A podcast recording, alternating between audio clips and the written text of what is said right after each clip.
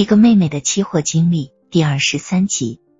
我给他们解释说，期货虽然是证券行业，但它与股票不同。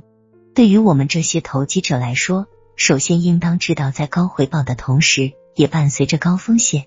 他们讲五万元当成一百万元用，理论上是对的，但五万元要承担百分之六十的风险呀。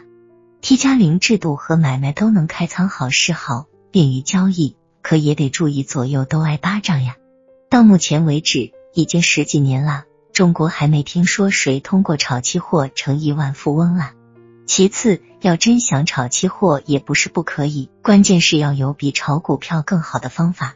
咱们国家目前不管是股市还是期市，投机者大都是以个人为主，操作起来盲目性太大，依靠经纪人吧，又没有美欧那种规范的经纪人队伍。现在国内所谓的经纪人。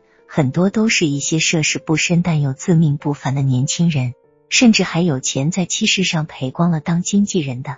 老太太说让我当经纪人怎么样？我说我可没有那么狠的心。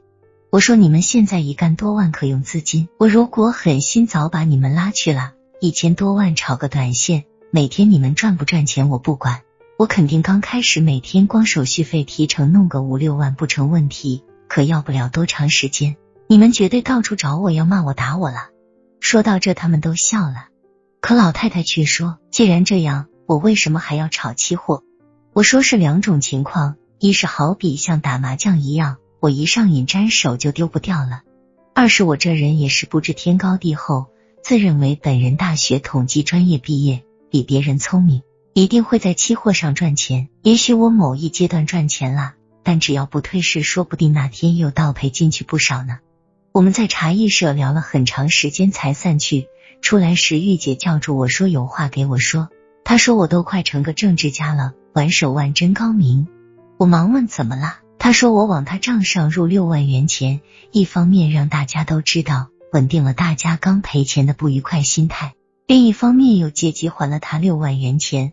问我跟谁学的这一套？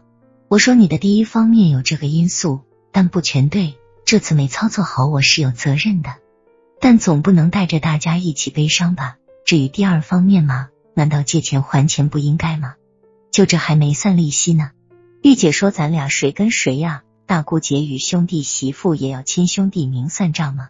我们正聊着，玉姐突然想起了一件事，忙对我说：“你姐夫他们众院刚接了个案子，被告好像是你那个经纪人老范。”我忙问怎么回事，玉姐说案子的事她也不太注意。只是这个案子的原告方律师到她家里催她丈夫早审时，她听到说被告时感觉挺耳熟的，因此怀疑是老反。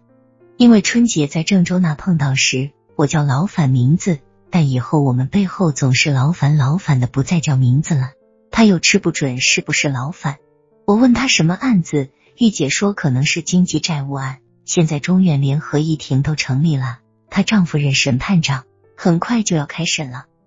我这才想起老反昨天周日向我借钱急用的事，原来原因在这里啊！这也弄清老反最近交易少的原因了。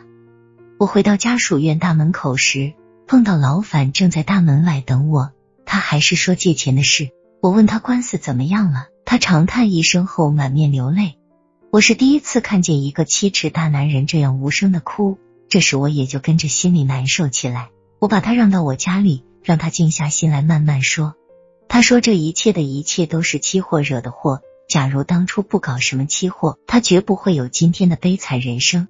如今妻离子散，亲戚朋友全是债主，后老婆也已弃他而去，现有官司缠身，已失去活下去的勇气。我问他借钱干啥用？他说法律的事他不懂，总得请个律师帮自己一把。可律师开口就要七千元，我没钱的到处借啊。我说你欠别人一百多万，都是借亲戚朋友的吗？他说借亲戚朋友人多，但钱不算多，才四十多万，剩下的都是借外人的。他搞煤炭运输生意时，认识不少有钱有势的，向他们借了一百三十多万。尤其是他认识一个派出所副指导员，他向这个干警借了二十八万元钱。现在他躲了三年回来后，向他讨债最狠的就是这个干警。这次把他告到法院的也是这个干警，人家公安法院是一家，这回他估计如果弄不好会蹲大狱。我一边劝他说民事官司不会判刑，一边想怎么帮他。找玉姐他们肯定不中，因为早已立案了。另外钱也不能再借给他，百多万元标的的官司，律师也绝不会就七千元善罢甘休的。也是算我急中生智，我想起了我的一个高中同学，现在在某律师事务所当律师。这个当年调皮的男孩，在高三时还给我递过那种纸条子呢。后来我考上大学，没再见过他了。春节时碰到他，才知道他电大毕业当律师了。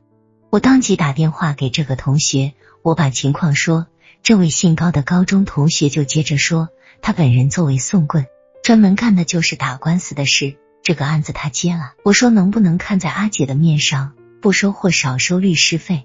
他说时间还早，让我把老反带去，他先了解一下案情再说。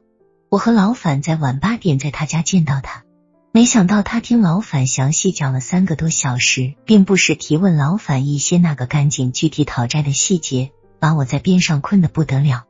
到了末了，这小子竟石破天惊的说了一句话。小高说：“这个案子法院不敢判，这不是简单的经济民事案件，这是一件极其严重的刑事案件。原告恶人先告状。”小高这番话把我和老反都弄迷糊了。明明老反欠人家钱，人家要讨债的民事官司，怎么会变成刑事案件呢？而且极其严重。但等小高把他的分析一说，我和老反都明白了。高律师水平就是高，老反根本用不着再请律师。不是离开庭还有十二天吗？老反完全能办到这些手续，弄不好老反还无债一身轻呢。当晚十二点离开小高家时，小高还调皮的说：“这个官司要不是看在老同学面上，他才不挑灯熬夜这样折腾呢。看老同学我如何感谢他。”